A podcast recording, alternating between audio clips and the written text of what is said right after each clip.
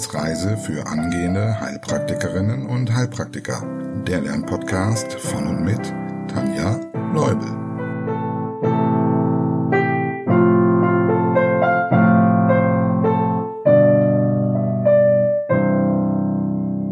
Hallo und herzlich willkommen. Endlich zu einer neuen Folge unserer Wissensreise. Und zunächst einmal ein kleines Sorry von mir, dass die Folgen momentan so unregelmäßig erscheinen. Es ist einfach eine sehr verrückte Zeit bei mir und es geht drunter und drüber.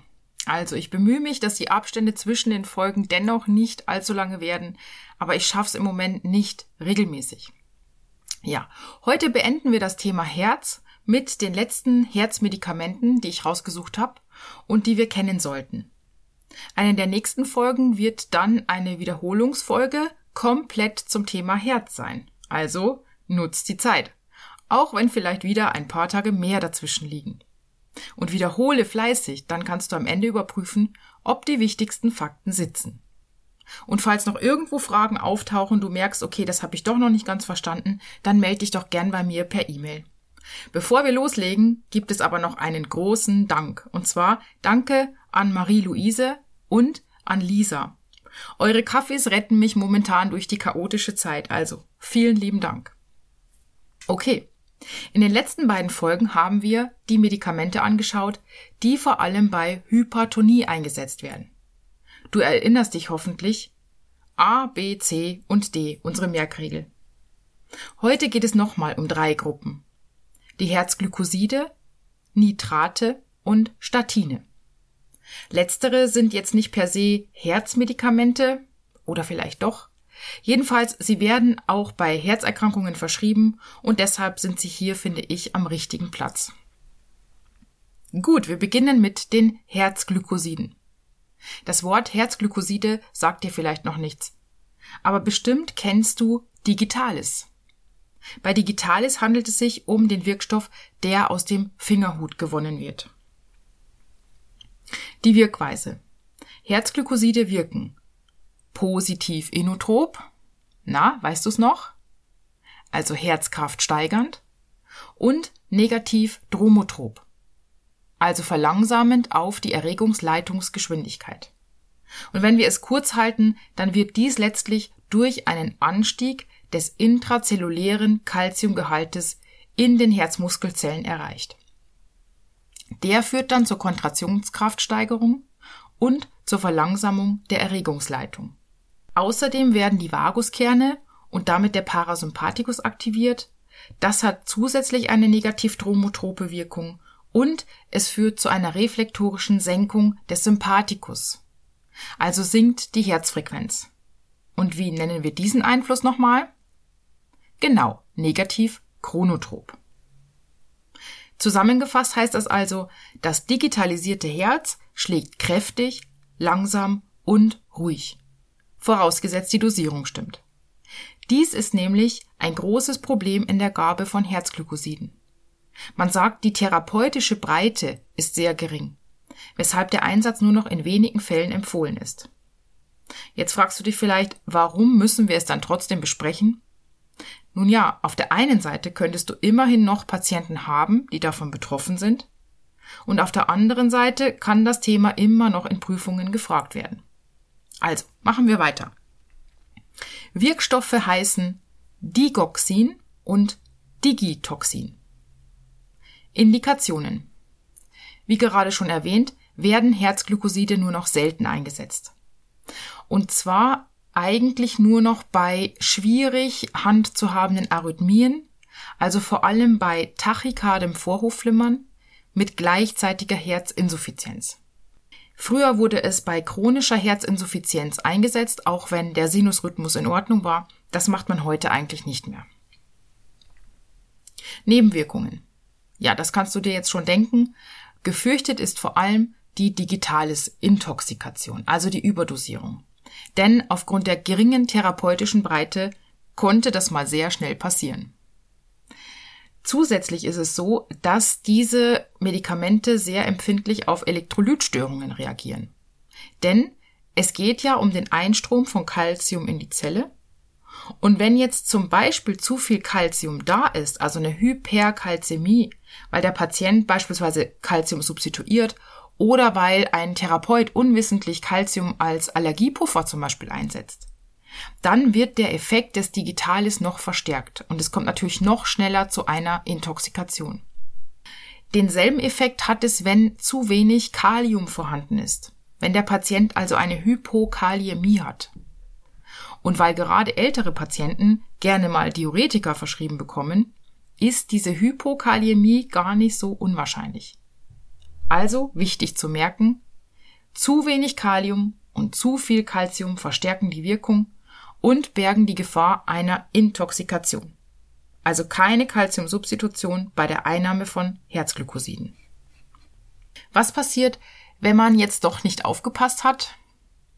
Bei einer Überdosierung kommt es zu Übelkeit, Bauchschmerzen, Erbrechen und Durchfall. Das kann man sich auch gut herleiten, weil das bei vielen Intoxikationen ja so ist. Der Körper ist schlau und will es loswerden. Und außerdem kommt es zu Sehstörungen. Und hier spricht man typischerweise vom Farbensehen. Und zwar ist es meistens ein Gelb oder auch ein Grünstich. Und es kann auch zu schwerwiegenden Geschichten kommen wie Herzrhythmusstörungen, Halluzinationen und sogar zum Delir und zur Nierenschädigung. Was würde der Arzt machen? Der würde dann eventuell Aktivkohle geben und ein digitales Antitoxin. Kontraindikationen von Herzglykosiden, die sind jetzt fast schon selbstredend, also einige davon. Natürlich die Elektrolytstörungen, also Patienten mit Hyperkalzämie oder Hypokaliämie. Herzrhythmusstörungen, Bradykardie und Niereninsuffizienz. Und das gilt vor allem für den Wirkstoff Digoxin, weil der über die Niere ausgeschieden wird. Und wenn die das natürlich nicht kann, dann würde sich das anhäufen. Gut, kommen wir zur nächsten Gruppe, zu den Nitraten. Vermutlich sagt dir auch Nitrate nicht so viel, außer du hast dich schon mal mit Urinsticks beschäftigt. In Bezug auf Herzmedikamente kennst du aber vielleicht den Wirkstoff Nitroglycerin. Die Wirkungsweise von Nitraten ist so, dass sie eine vermehrte Freisetzung von Stickstoffmonoxid bewirken. Das führt zur Erweiterung der Koronarien und auch zur Vasodilatation der Gefäße. Und durch diese Gefäßerweiterung fließt dann weniger Blut zum Herzen zurück. Wir sagen also, die Vorlast sinkt. Es muss weniger arbeiten und verbraucht so weniger Sauerstoff. Deshalb und weil ein Spasmus durch die Muskelentspannung auch gelöst werden kann, hat man beim Angina pectoris Anfall ein richtig rasches Abklingen der Symptome. Normalerweise gehen die innerhalb von ein bis zwei Minuten weg. Indikation eine haben wir jetzt gerade schon gehört, Patienten mit Angina pectoris, das ist ganz typisch. Die haben meist ein Nitroglycerin-Spray. Manchmal haben die auch so Kapseln, die zerbissen werden müssen, wenn es akut zum Anfall kommt. Außerdem kann es eingesetzt werden zur Abgrenzung zwischen Angina pectoris und einem Herzinfarkt. Beim Herzinfarkt würde das Spray nicht so schnell wirken oder beziehungsweise auch gar nicht wirken natürlich, aber es kann trotzdem eine leichte positive Wirkung entfalten, weil es ja den Sauerstoffverbrauch senkt. Das nimmt also etwas Last von dem kranken Herzen. Und vermutlich auch deshalb kann es eingesetzt werden zur kurzfristigen Blutdrucksenkung bei der hypertensiven Entgleisung und auch beim kardialen Lungenödem. Nebenwirkungen. Die sind vor allem deshalb bedingt, weil ja die Gefäße erweitert werden. Und das bedeutet, dass das Blut in den Gefäßen versacken kann und es so zur Hypotonie mit Synkopeneigung, also mit Ohnmachtsanfällen führen kann. Außerdem kommt es durch den verringerten Druck oft zu Kopfschmerzen. Man spricht hier auch vom Nitratkopfschmerz. Außerdem kann es durch die Entspannung des unteren Ösophagussphinkters zum gastroösophagealen Reflux kommen. Also wenn der einfach nicht mehr so gut schließt. Ein weiterer Nachteil ist, dass es bei langfristiger Anwendung zur Toleranzentwicklung kommt. Der Organismus gewöhnt sich also an die Substanz und die Wirkung lässt nach. Hier gibt es jetzt auch so ein paar Kontraindikationen und äh, nur mal für dich, falls du irgendwie vor der Prüfung stehen solltest. Ich habe einige äh, Notfallkurse auch äh, schon gemacht, Dozenten gefragt, in Lerngruppen mitdiskutiert und es ist sehr schwierig. Also mh, wir als Heilpraktiker dürfen per Gesetz kein Nitroglycerin verabreichen, weil es verschreibungspflichtig ist. Wie das im Notfall aussieht, musst du vor Ort klären. Also das ist wirklich schwierig, aber trotzdem müssen wir auf jeden Fall die Kontraindikationen kennen. Denn der systolische Blutdruckwert, der muss je nach Literatur ähm, über 100 mm Quecksilbersäule beziehungsweise auf Nummer sicher geht man mit 120 mm Quecksilbersäule sein. Das heißt, wenn es erlaubt ist, dass wir Nitroglycerin verabreichen im Notfall, dann müssen wir vorher den Blutdruck messen und der muss über 120 mm Quecksilbersäule sein, damit wir eine gefährliche Hypotonie einfach ausschließen, weil ja durch das Nitroglycerin der Blutdruck stark abfallen kann.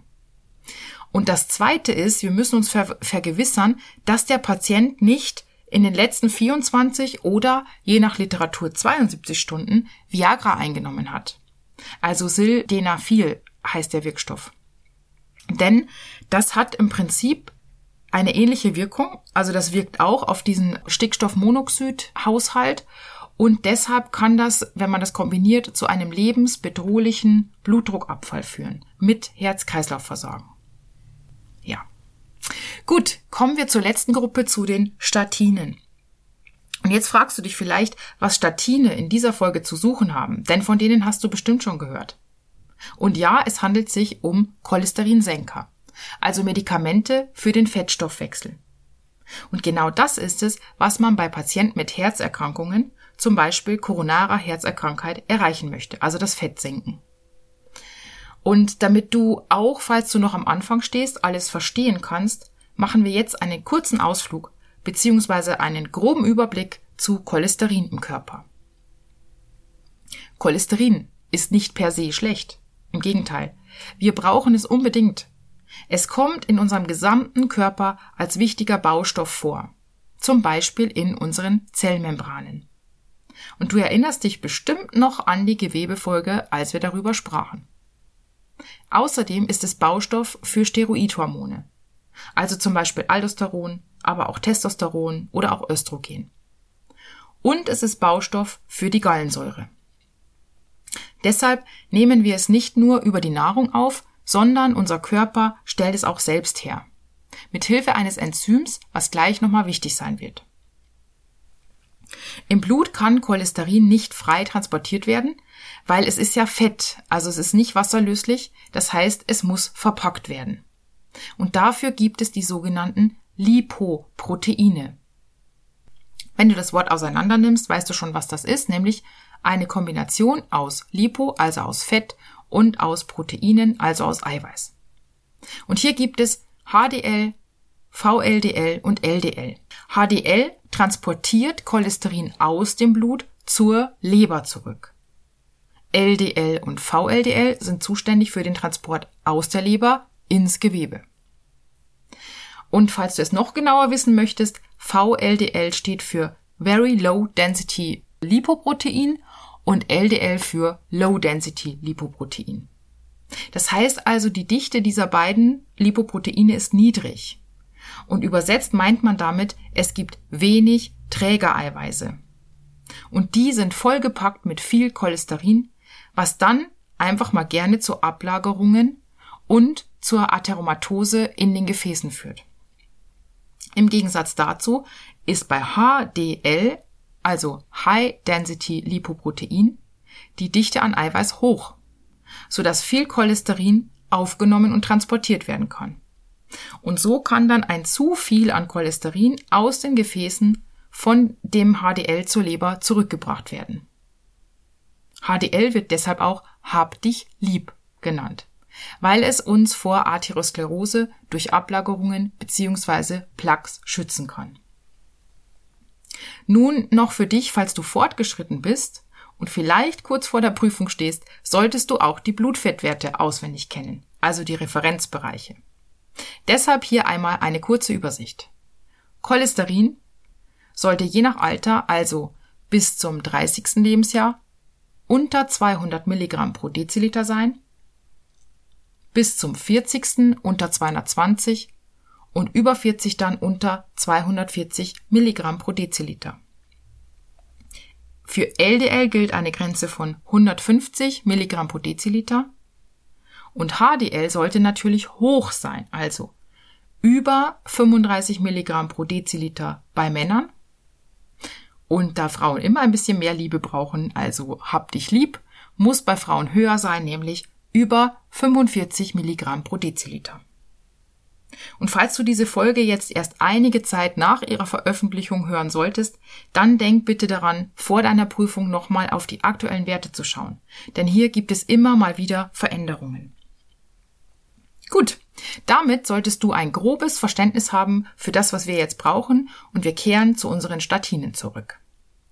Wie können sie nun helfen, Cholesterin und damit die Gefahr einer voranschreitenden Arteriosklerose zu senken? Statine hemmen ein Enzym, das haben wir vorhin schon mal angesprochen, das für die körpereigene Herstellung von Cholesterin wichtig ist. Und falls du wissen möchtest, wie dieses Enzym heißt, lese ich es mal eben ab. HMG-CoA-Reduktase. Ich kann mir das nicht merken, aber das brauchen wir auch nicht, sondern wir brauchen nur die Wirkweise zu verstehen. Denn dadurch, dass dieses Enzym gehemmt wird, wird ja weniger LDL-Cholesterin gebildet und in der Leber sind dann auch mehr LDL-Rezeptoren aktiviert, so dass das liederliche LDL zum einen sowieso weniger ist und zum anderen vermehrt in der Leber bleibt und abgebaut wird. Und so ist dann nicht so viel davon im Blut unterwegs. Und so können die Werte von LDL und Gesamtcholesterin um bis zu 60 Prozent sinken. Das ist ja schon ordentlich. Der positive Nebeneffekt, den man festgestellt hat, ist, dass zum einen auch CRP sinkt, also C-reaktives Protein, was ja das entzündliche Geschehen im Körper anzeigt, und vorhandene Plaques werden stabilisiert, das heißt, die lösen sich nicht so schnell und somit sinkt die Gefahr für Embolien. Indikationen. Es wird eingesetzt zur Prävention bei Patienten mit erhöhtem kardiovaskulären Risiko, und auch bei schon bestehenden Erkrankungen wie koronarer Herzerkrankung, periphere arterielle Verschlusskrankheit, Nachschlaganfall und bei Aortenaneurysmen. Und vielleicht sollten wir kurz sagen, warum. Also falls du Anfänger bist, diese Plaque, die sich durch das Cholesterin an den Gefäßwänden bilden können, die verengen natürlich das Lumen der Gefäße. Und dadurch steigt dann wieder der Blutdruck und das Herz muss mehr arbeiten und somit ist eben die Gefahr für eine Herzinsuffizienz oder auch für einen Herzinfarkt, also wenn sich jetzt beispielsweise dann Plaques lösen und zu Trompen führen oder Embolien, dann zum Herzen zum Beispiel mit dem Blut schwimmen, nennen wir es mal so, dann wird diese Gefahr durch diese Statine gesenkt. Welche Kontraindikationen gibt es? Statine sollten nicht eingesetzt werden bei Leber- und Muskelerkrankungen. Und speziell die Muskelerkrankungen, da kommen wir jetzt nochmal so zu einem Phänomen von Statinen. Es gibt nämlich einige Wechselwirkungen mit anderen Medikamenten, die zu beachten sind. Und ich will aber jetzt nicht alle vorlesen. Wichtig ist, dass es eine Wechselwirkung mit Medikamenten gibt, die die Verstoffwechselung der Statine verlangsamen. Das heißt, die würden sich anreichern. Und das kann zu einer sogenannten Rhabdomyolyse führen. Damit bezeichnet man den Untergang oder die Auflösung von quergestreifter Muskulatur. Und die zähle ich jetzt nicht alle auf, aber um dir mal so ein bisschen einen Überblick zu geben, das können zum Beispiel Calcium-Antagonisten sein. Die sind jetzt ja nicht mehr so unbekannt hoffentlich. Und das kann ja auch sein, dass gerade unser Herzpatient solche Medikamenten nimmt. Dann Colchicin, das ist ein Medikament gegen Gicht. Auch das könnte vergesellschaftet sein mit einer koronaren Herzerkrankung, gerade wenn wir ans metabolische Syndrom denken, und auch bestimmte Antibiotika. Außerdem muss die Kombination mit Marcomar streng überwacht werden. Das heißt, Patienten sollten hier so ein bisschen, mh, mm, naja, sagen wir mal immer mitdenken, wenn ein neues Medikament irgendwie eingenommen werden muss. Also Sie sollten vielleicht nochmal Ihren Arzt darauf hinweisen, falls es nicht der Arzt ist, der sowieso die Statine verschrieben hat, dass Sie Statine nehmen. Das ist ja manchmal ein bisschen schwierig, dass diese ganzen Medikamente, die eingenommen werden, überhaupt nicht auf dem Schirm sind.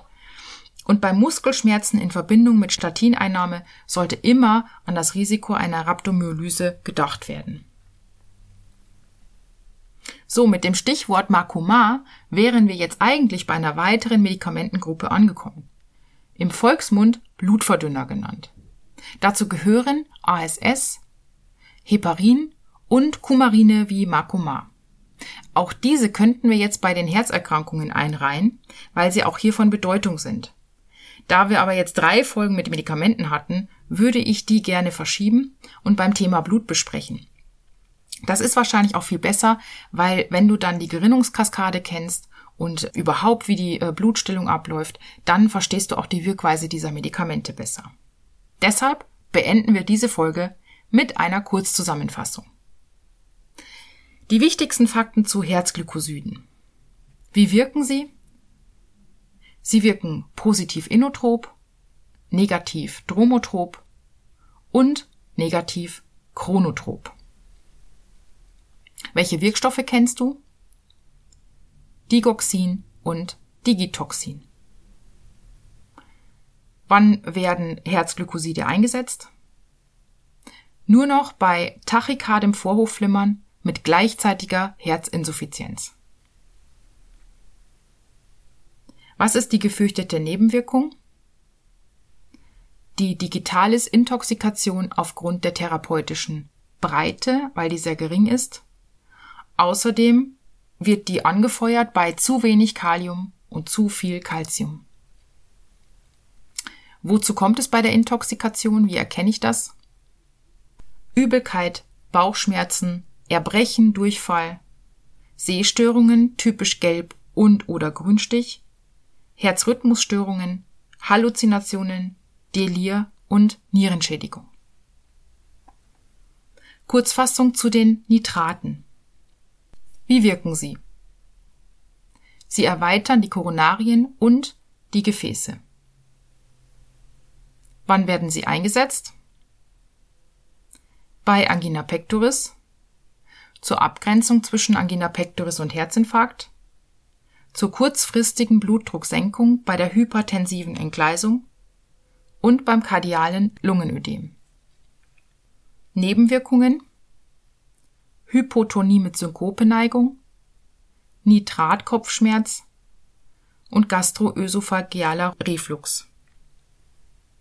Außerdem bei langfristiger Anwendung Toleranzentwicklung. Kontraindikationen Systolischer Blutdruck unter 120 mmHg, Einnahme von Sildenafil innerhalb der letzten 24 bzw. 72 Stunden. Kurzzusammenfassung zu Statinen. Wie wirken sie? Sie hemmen ein Enzym, das für die körpereigene Herstellung von Cholesterin wichtig ist. Sie führen also zu weniger LDL. Außerdem haben sie positive Nebeneffekte, das CRP sinkt und vorhandene Plaques werden stabilisiert. Indikationen Prävention bei Patienten mit erhöhtem kardiovaskulären Risiko und auch bei schon bestehenden Erkrankungen wie KHK, PAVK, Schlaganfall und Aortenaneurysma. Wechselwirkungen hier im Hinterkopf haben Rhabdomyolyse bei auftretenden Muskelschmerzen. Und jetzt nochmal die Wiederholung der Blutreferenz Fettwerte, wenn du möchtest. Wie sehen die Referenzwerte für Cholesterin aus? bis zum 30. Lebensjahr unter 200 Milligramm pro Deziliter, bis zum 40. unter 220 und über 40 unter 240 Milligramm pro Deziliter. LDL unter 150 Milligramm pro Deziliter, HDL über 35 Milligramm pro Deziliter bei Männern, über 45 Milligramm pro Deziliter bei Frauen. Gut, du hast es geschafft. Das war unsere Folge zu den Herzmedikamenten, womit wir diese abgeschlossen haben. Ich hoffe, du kannst ein bisschen was davon mitnehmen. Ich freue mich aufs nächste Mal und ich hoffe, dass die nächste Folge nicht so lange auf sich warten lässt. Bis dahin wünsche ich dir viel Spaß beim Lernen. Ich freue mich über eine E-Mail von dir, ich freue mich über Kommentare und ich freue mich natürlich wie immer über Kaffee.